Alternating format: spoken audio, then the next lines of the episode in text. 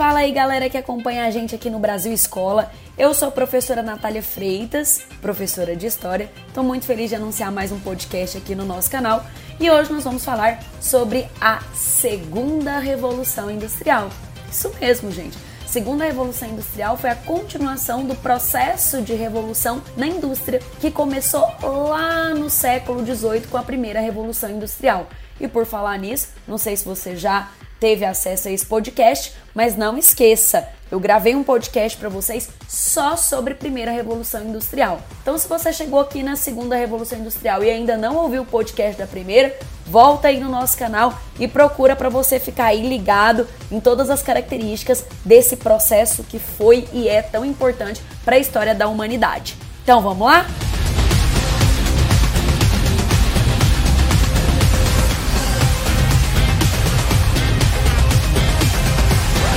Bom, pessoal, a segunda revolução industrial, ela tem início na segunda metade do século XIX, por volta de 1850. Você pode encontrar em algumas literaturas até a data de 1870. Então ela começa na segunda metade do século XIX e vai se finalizar na segunda metade do século XX, ali por volta de 1950, 1960. Alguns pesquisadores da área falam que essa segunda revolução industrial vai até o final ali da Segunda Guerra Mundial. Vamos localizar. 1850 seria o início e 1950 seria mais ou menos ali o fim da Segunda Revolução Industrial. Ou seja, segunda metade do século XIX, segunda metade do século XX.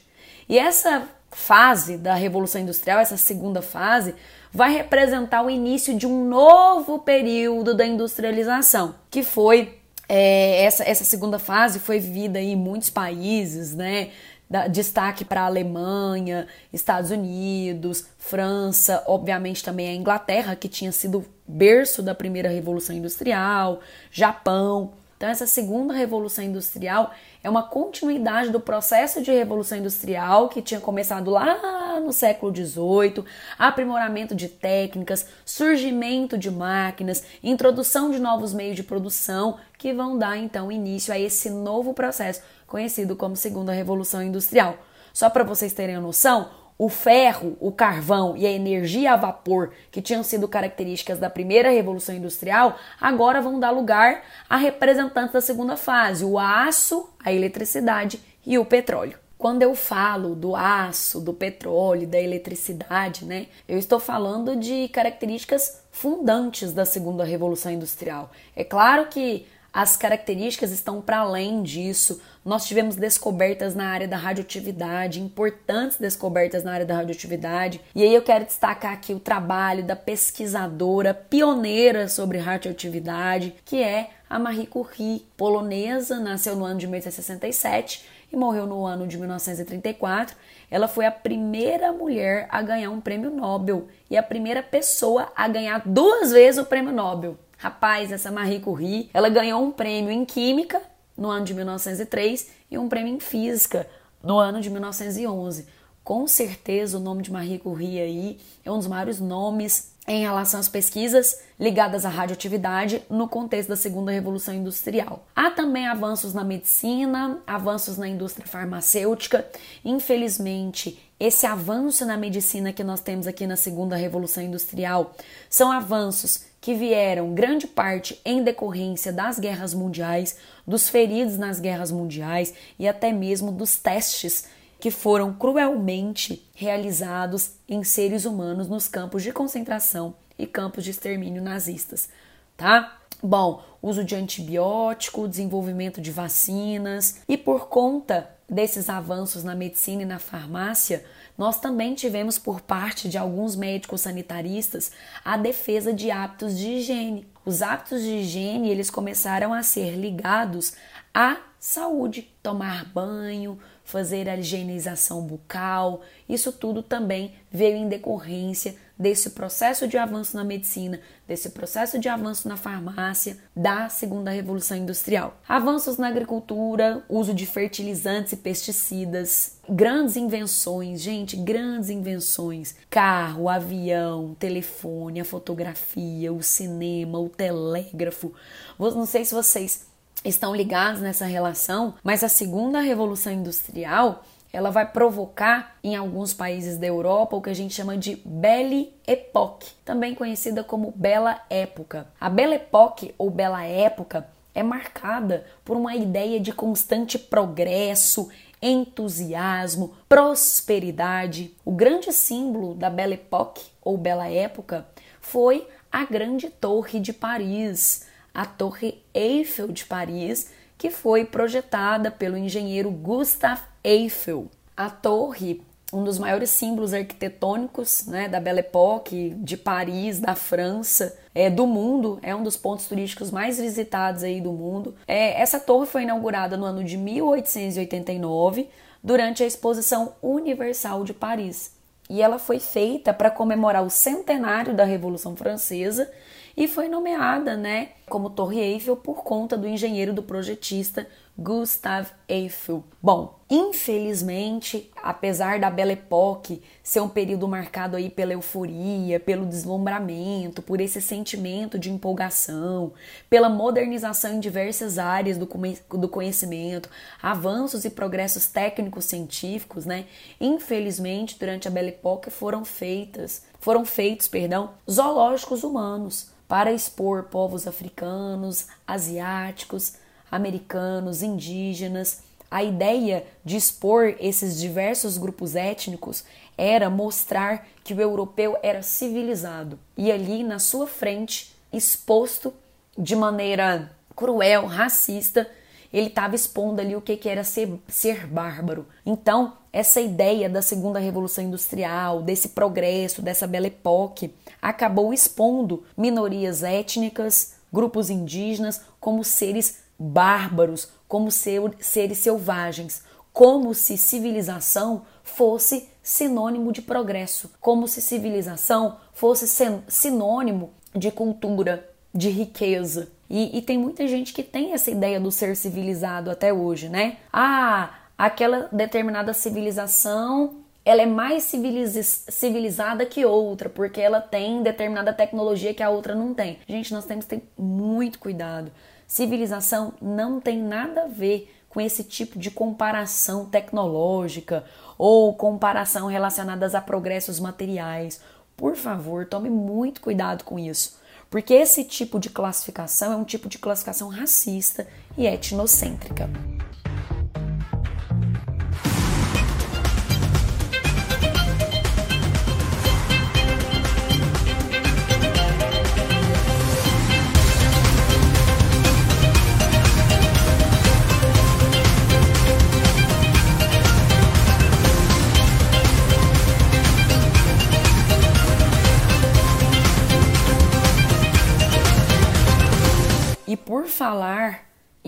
Racismo, etnocentrismo, foi durante a Segunda Revolução Industrial que nós tivemos a partilha do continente africano em áreas coloniais.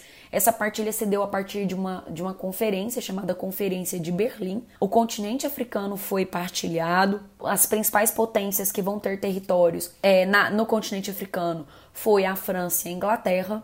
Esse processo de partilha da África e também de alguns territórios da Ásia e de alguns territórios da Oceania ficou conhecido como neocolonialismo. E a justificativa para esse neocolonialismo, para essa partilha, foi justamente essa missão civilizatória. O homem branco europeu, ele tinha uma missão civilizatória. A ideia era levar o progresso, a tecnologia para os selvagens, para os bárbaros.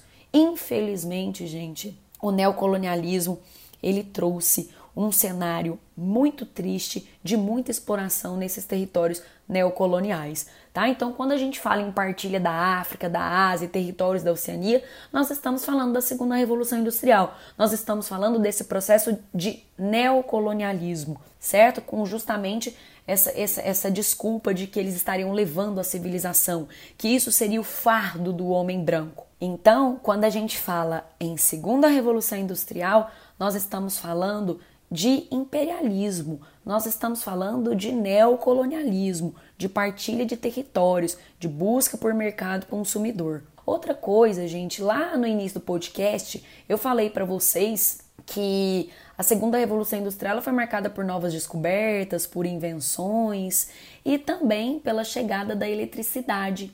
e isso aqueceu muito a vida noturna em Paris. Hotéis, teatros, cinemas, bares, provocando esse sentimento de euforia, de entusiasmo.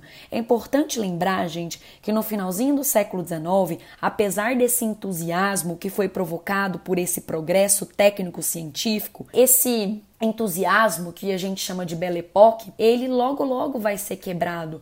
Ele vai ser rompido pela eclosão da Primeira Guerra Mundial. Uma frase que ficou muito conhecida na Europa. As luzes da Europa se apagaram com a eclosão da Primeira Guerra Mundial. Então essa euforia ela não dura muito tempo não. Por quê, gente? Porque o mesmo tipo de tecnologia que foi desenvolvido em nome do progresso, da indústria, do capitalismo, esse mesmo tipo de tecnologia ele começava a ser aplicado de forma feroz na produção de armamentos pesados jamais vistos. Bombas de grande poder de destruição, canhões, aviões, carro blind, carros blindados, metralhadoras, gases tóxicos e outros, né, é, objetos que, e armas que são utilizados em conflitos. E além disso, como eu falei, o próprio avião, gente, o avião ele não foi criado para um fim bélico, né? E o, o, avião ele foi um dos maiores símbolos da Belle Époque e acabou sendo aí uma das armas mais temidas no período das guerras mundiais. É por isso que eu falo para vocês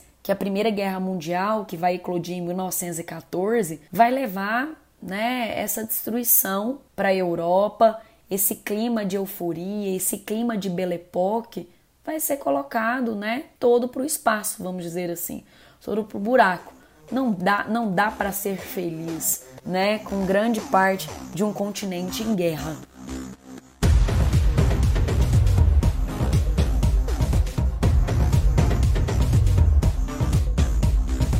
E mais dois pontos que são importantes aqui dentro do processo da segunda revolução industrial foi o surgimento do Fordismo e do Taylorismo. Gente, o Fordismo, ele vem do seu fundador Henry Ford, que fundou uma empresa chamada Ford Motor Company, ou apenas Ford. O Henry Ford, ele lançou o famoso Ford T e vai criar um sistema de produção industrial que seria fundamentado e amplamente utilizado no século XX. Quais são os princípios desse Fordismo, professora? Bom, gente, os princípios do Fordismo, eu quero destacar aqui o primeiro e mais conhecido, que é a produção em massa. A ideia era uma linha de montagem automatizada, aquela ideia das esteiras rolantes, ou seja, o processo produtivo ele tem que ter começo, meio e fim em um ritmo acelerado. Consequentemente, vamos ter um aumento dos lucros, um aumento da produtividade e a necessidade de um trabalhador mais especializado para determinada função. Porém, é um modelo produtivo que não tem praticamente nenhuma flexibilidade, poucas opções para consumo. E ele foi estabelecido né, nos Estados Unidos, como eu disse para vocês, pela Ford Motor Company. Já o Taylorismo vem de Frederick Taylor, um engenheiro mecânico estadunidense conhecido aí como pai da administração científica. Ele observou várias indústrias e vai criar aí o que a gente chama de Taylorismo, que era substituir métodos improvisados por métodos científicos e testados na produção industrial, selecionar e treinar trabalhadores de acordo com as suas aptidões. O trabalho era supervisionado e as tarefas eram divididas. Havia, gente, uma organização racional do trabalho. Há pontos positivos no Taylorismo salários mais altos, jornadas menores, melhoria na qualidade dos produtos e redução dos custos na produção. Quais são os pontos negativos? A alienação do trabalhador, porque ele não considera as particularidades do trabalhador, ou seja, há uma maior exploração do trabalhador no modelo taylorista.